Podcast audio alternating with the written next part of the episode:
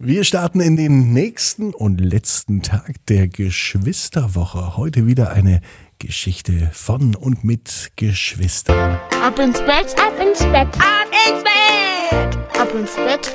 Der Kinderpodcast.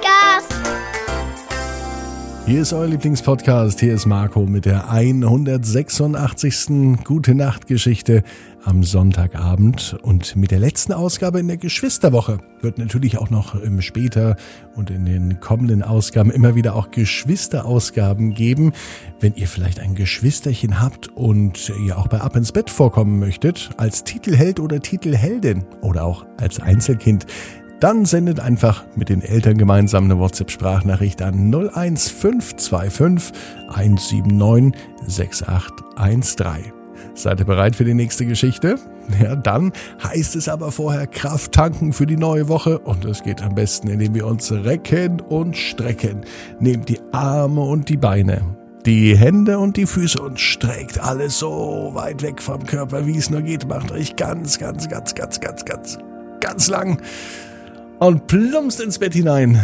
Sucht euch eine ganz bequeme Position und kuschelt euch zurecht. Und ich bin mir sicher, dass ihr heute die bequemste Position habt, die es überhaupt bei euch im Bett gibt. Hier ist die 186. Gute Nacht Geschichte für den Sonntagabend, den 28. Februar. Da fällt mir ein, dass ja morgen sogar auch der März beginnt und die neue Woche. Hier ist die gute Nachtgeschichte. Sophia und Lukas retten die Welt. Sophia ist ein ganz normales Mädchen, Lukas ist ein ganz normaler Junge. Die beiden sind ganz normale Geschwister. Und sie haben sich nicht weniger vorgenommen, als die Welt zu retten.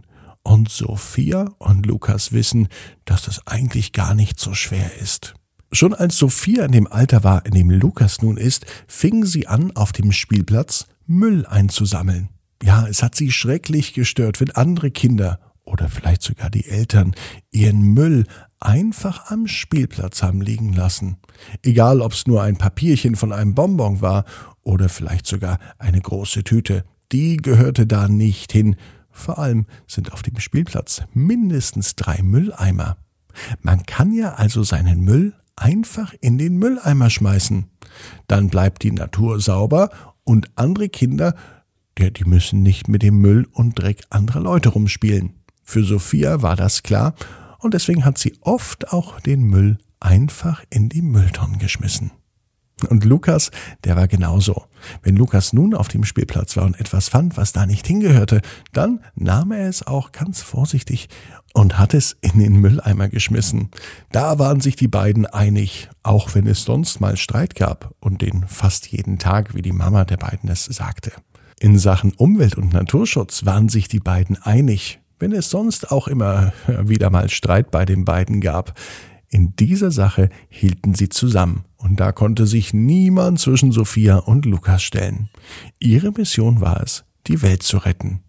Doch die Welt wird doch nicht besser und gerettet, wenn wir den Spielplatz sauber halten, sagte Lukas, und er überlegte sich, wie er die Welt noch mehr retten kann. Wenn weniger Autos auf den Straßen wären, könnte er mit dem Fahrrad überall hinfahren und müsste keine Angst haben, dass zu wenig Platz zwischen ihm und der Straße und dem Auto ist. Dort, wo Lukas wohnt, gibt es nämlich nur wenig Fahrradwege und er fährt mit seinem Fahrrad immer auf dem Gehweg. Und das ärgert zum Beispiel die Nachbarin. Frau Widinski schimpft immer, wenn Lukas mit dem Fahrrad auf dem Gehweg fährt. Aber was hat er denn für eine andere Wahl? Ja, Frau Widinski meinte, er sollte das Fahrrad lieber schieben, aber Lukas wollte ja Fahrrad fahren. Und deswegen ja, fuhr er auf dem Gehweg, bis er an den Seitenstraßen war. Dort war weniger Verkehr und dort konnte Lukas auch mit dem Fahrrad auf der Straße fahren. Ja, eine Welt ohne Autos. Die konnte sich Lukas gut vorstellen. Nur Fahrräder. Ja, vielleicht auch ein paar Motorräder. Das ist auch okay, dachte er sich. Denn Lukas wusste jetzt schon, dass er später mal mit einem Motorrad durch die Gegend fahren will. Am besten ein E-Motorrad. Das ist ganz leise und ganz schön schnell unterwegs mit einem Elektromotor und einem Akku. Ja, das waren die Ideen von Lukas für eine Zukunft ohne Autos und für eine bessere Welt. Auch Sophia machte sich Gedanken, wie die Welt ein bisschen besser werden könnte. Natürlich ohne Müll, das war für sie ganz, ganz klar. Sophia war seit vielen Jahren schon Vegetarierin.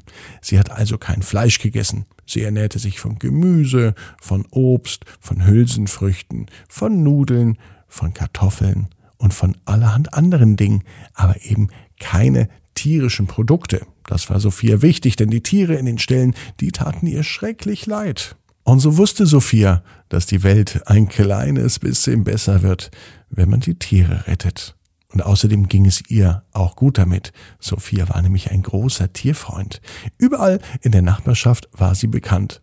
Sogar bei der Nachbarin, bei Frau Widinski, kam sie ab und zu vorbei, um den kleinen Pudel zu streicheln, den Frau Widinski hatte. Ja, und das Gute war, wenn Sophia mit dem Pudel spielte, dann hatte Frau Widinski auch gar keine Zeit über Lukas und das Fahren auf dem Gehweg zu schimpfen. Da war sie einfach froh, dass sich ihr kleiner Pudel so sehr über die Streicheleinheiten des Mädchens freute. Am nächsten Morgen saßen sie zusammen und sie überlegten mal wieder gemeinsam, wie sie die Welt retten sollten. Sophia meinte, wir müssen die Tiere retten. Lukas meinte, jeder müsste mit einem Fahrrad fahren.